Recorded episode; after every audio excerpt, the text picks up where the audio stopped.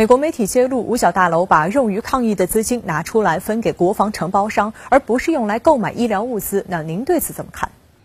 这是一个丑闻。那么从军方这个舞弊的行为之中呢，显示美国对新冠疫情的防控是懒散的、敷衍的、心不在焉的。这似乎呢也说明为什么美军在新冠疫情上屡屡出差错，甚至出现航母搁浅的事儿。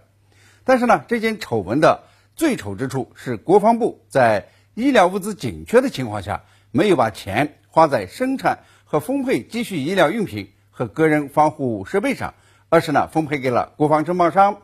那么现在呢，美国国会这个议员呢想知道的是，这些钱呢分给了哪些承包商，都去做了些什么？这结果调查结果出来以后呢，这很可能再度引发人们对特朗普政府的不满，引起军界对政府这个防疫专款挪用的愤怒。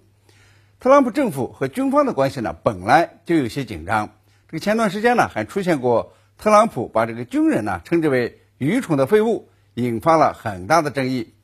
当然了，也不排除这是国防部绕过总统，给军火商好处。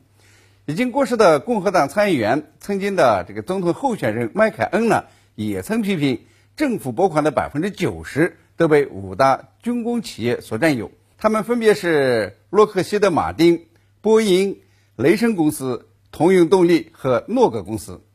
特朗普呢也批评五角大楼的高级官员进行战争、扩大军费是为了给军火商制造巨大利润，这个输送利益。那么连这区区的十亿防疫资金都敢瓜分，可见呢这个五角大楼与白宫与军火承包商之间的关系呢是很复杂、很微妙。我相信呢调查的结果呢也很可能就是不了了之。